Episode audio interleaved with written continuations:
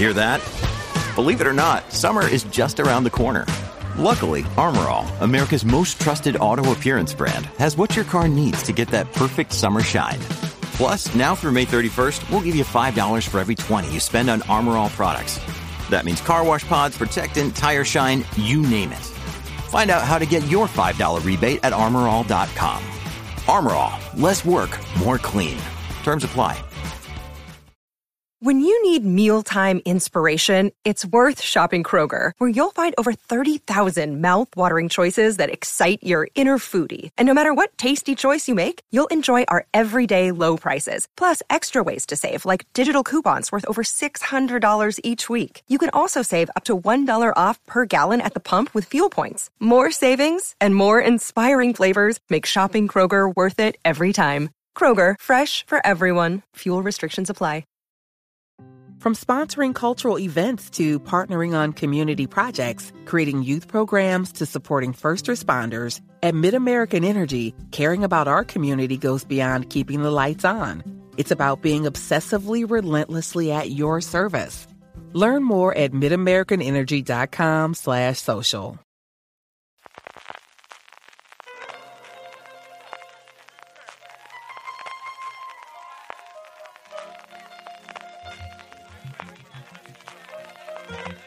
Estás escuchando Fuera de Series con CJ Navas.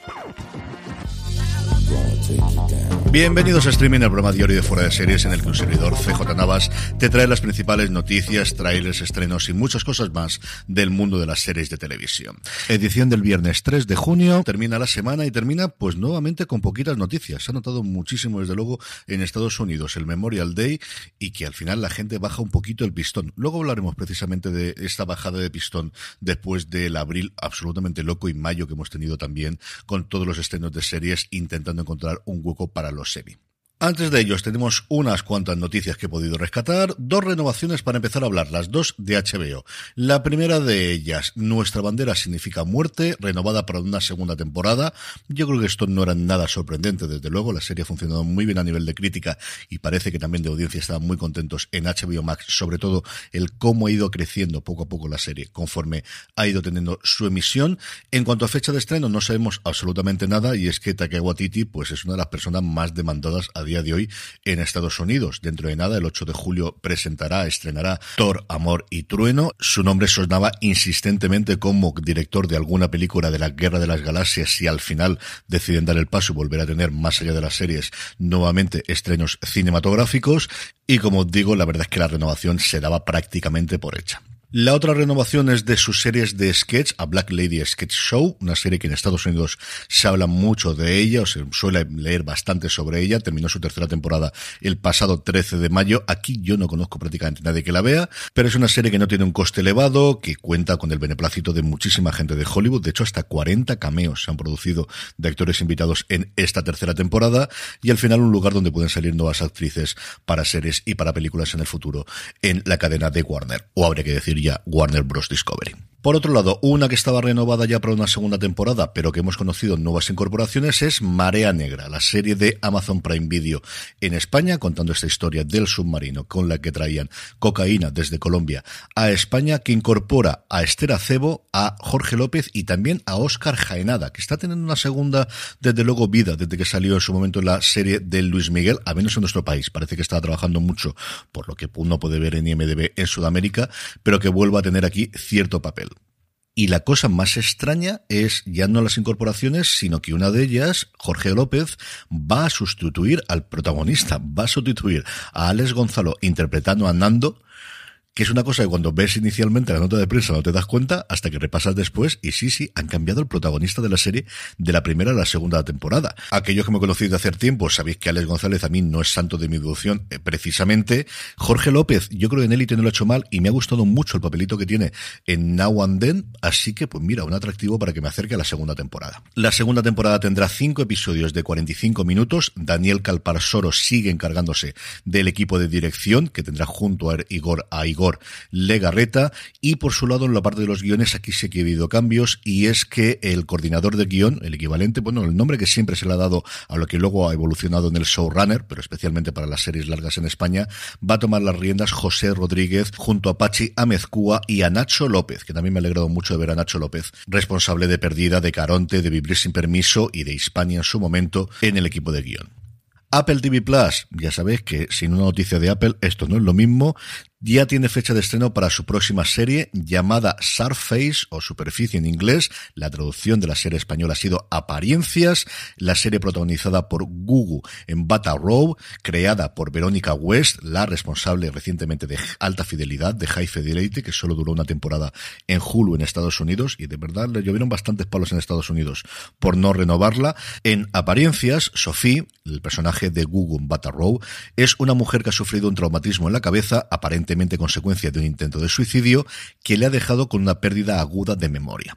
Y mientras Sophie se embarca en una búsqueda para volver a unir las piezas de su vida con la ayuda de su esposo y amigos, comienza a preguntarse si la verdad que le cuentan es o no la verdad que ha vivido. En la nota de prensa, Apple presenta la serie como un complejo y sexy thriller que lanza una pregunta ¿qué pasaría si te despertaras un día y no supieras tus propios secretos? Tenemos solamente una imagen, no tenemos todavía tráiler para poder hablar de ella. Bueno, pues otro proyecto más de Apple para seguirle la pista y para tenerlo en cuenta. Y cerrando las noticias, lo que os adelantaba al principio, y es que hay cambios en los semi para el año que viene.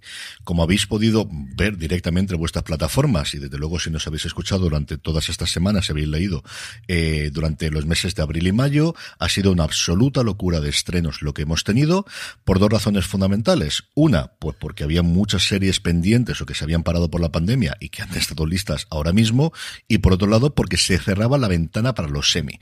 ¿Y qué quiere esto decir? Pues igual que para los Oscar, tú cuando te presentas una película a los Oscars tiene que haber sido estrenada en X salas de exhibición en Estados Unidos antes del 31 de diciembre del año pasado. En los semi, porque venimos de los tiempos antiguos en los cuales las temporadas iban desde septiembre hasta mayo, es el 31 de mayo la fecha de corte. Pero no es un corte absoluto y total, es un corte en el cual tienes que haber estrenado al menos la mitad de los episodios. Y ahí se han lanzado todas.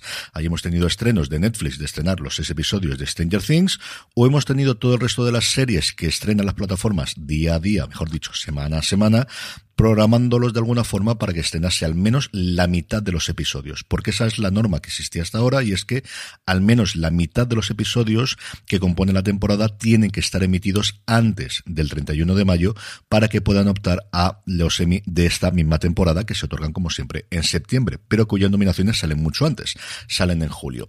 Esta norma, como os digo, va a cambiar, si se va a cambiar en las dos grandes categorías, por un lado las categorías de serie recurrente, de serie continuada, tanto en comedia como en drama, y también en serie limitada o en miniserie. En el primero de los casos, en aquellas series que tienen continuación posterior, lo que va a ocurrir es que la norma sigue manteniéndose prácticamente de la misma forma, la mitad de los episodios tienen que estar estrenados para el 31 de mayo, pero la gran diferencia es que ninguno de los episodios emitidos posteriormente podrán optar a los semi. ¿Y esto qué quiere decir? Bueno, pues por hacerlo rápido, todos sabéis que hay un momento en el cual se nominan una determinadas personas o una determinadas series y luego cuando se dan los premios. Bueno, pues pues en ese interín, mientras que ya te han dominado y todavía, evidentemente, no se ha dado la gala de los premios, todas las personas o todas las series nominadas tienen que decidir qué episodio de esa serie, en el caso de mejor serie no son uno sino tres, pero en el caso de actores y de actrices es uno de sus episodios y ese es el que presentan para que teóricamente aquellos académicos que van a votar en la categoría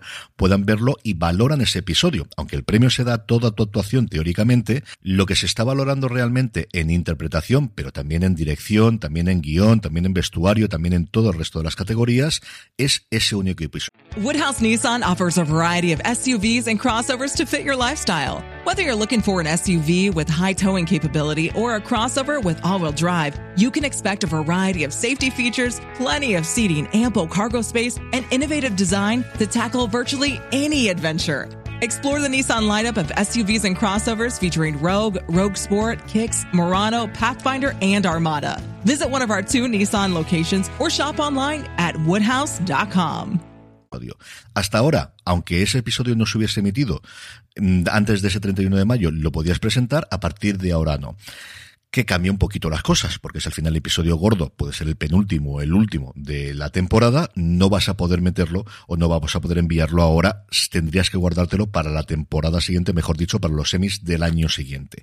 Más todavía va a ser restrictivo la parte de, de antología o de series limitadas, y es que aquí el corte del 31 de mayo es total y absoluto tiene que haberse emitido por completo toda la serie antológica, toda la serie limitada, toda la miniserie antes del 31 de mayo. Si no es así, automáticamente cuando pueda ser elegible será a un año vista, con lo cual, pues imaginaros, si ya la gente se le olvida eh, unos meses después, un año y medio lo que puede ser. Dicho eso, esta obsesión de escenar tan cerca, cuando uno mira los resultados de años anteriores, tampoco es cierto que hay una correlación tan directa. Ted Lasso se estrenó muchos meses antes del corte de 31 de mayo, Gambito de Dama tres cuartas partes de lo mismo, Seeds Creek había terminado su temporada en Canadá en mayo y se estrenó en Netflix en Estados Unidos en junio. Es decir, por poneros ejemplos claros de series que han ganado bastantes premios y los grandes honores de los últimos años. ¿Seguiremos teniendo esta locura de estrenos en abril y mayo el año que viene? Yo creo que sí, quizás no tanto, porque al final ha sido complicadísimo abrirse dentro del ruido. Cerca de 50 series, 50, ni más ni menos, se han estrenado en esa ventana, como os digo, de mes y medio, dos meses, y al final prácticamente ninguna ha roto, lo cual es un desastre absoluto para las plataformas que necesitan esos éxitos, que necesitan al final que lleguen esas series para evitar que la gente se dé de baja. En tráiler seguimos con HBO, que como veis, prácticamente monopoliza hoy el programa, y es que ya hemos podido tener por fin el tráiler de Irma Web, la nueva serie de Olivera Sayas, que se estrena el próximo lunes 6 de junio en Estados Unidos, el 7 nos llegará eh, aquí a España. Irma Web es la actualización, sí, no secuela, no reboot, no, aquí es actualización de la película de El bueno de Oliver del 96, en el que veremos a Alicia Vikander, ni más ni menos, interpretando a una actriz de mucho éxito por hacer papeles de superhéroes en Estados Unidos, que busca un reto interpretativo y se va a París a hacer el remake de una película de principios del siglo XX. Sí, todo es absoluta y totalmente muy meta. La película se llama Irma Beb, que por si no lo habéis visto, porque yo me he enterado mucho tiempo después, porque estoy así de espeso toda la semana, es un juego de palabras, es un acrónimo con vampiro, porque lo que voy a hacer es de vampiresa dentro de esta serie. Tenéis el tráiler, hablaré mucho más de ella en el fuera de series de este fin de semana, porque ya he podido ver bastante de la misma. Yo a Sayas le tengo un cariño especial, yo siempre he contado como una de las mejores experiencias que yo haya tenido nunca con una serie en cines, precisamente, fue poder ver las tres partes de su Carlos, sobre Carlos el Chacal, en Valencia hace muchísimo tiempo, precisamente en la misma sesión o el mismo día que concluimos pudiendo ver los primeros 12 minutos de esa pequeña serie que podía ser que se llamaba Juego de Tronos, la primera vez que vimos el muro y esto hace, yo creo que 12 o 13 años perfectamente. Recuerdo ese momento como si fuese ahora mismo y recuerdo pasarlo muy, muy bien. Más allá de salir corriendo entre el segundo y el tercer episodio en los títulos de crédito para poder ir al aseo, de verdad que recuerdo con muchísimo cariño. Carlos es de los pocos pósters que tengo puesto en mi casa, me lo regaló mi hermano hace un poquito de tiempo y no, no la he vuelto a ver porque tengo tan, tan buen recuerdo de ella que no quiero volver a, eh, de estas cosas que, que, que, quieres que se quede ahí, ya está, ahí está. Así que como os digo, Irma Web, ve el tráiler, lo tenéis como siempre en fuera de series.com, en las notas del programa, vale mucho la pena, me ha gustado mucho y hablaré un poquito más de ella durante el fin de semana, como os digo, en fuera de series. Estrenos, pues unos cuantos, seis en total, tres para Netflix. El primero de ellos, una madre perfecta, una madre convencida de la inocencia de su hija, empieza a descubrir inquietantes verdades a medida de que la línea que separa a la víctima del verdugo se desdibuja.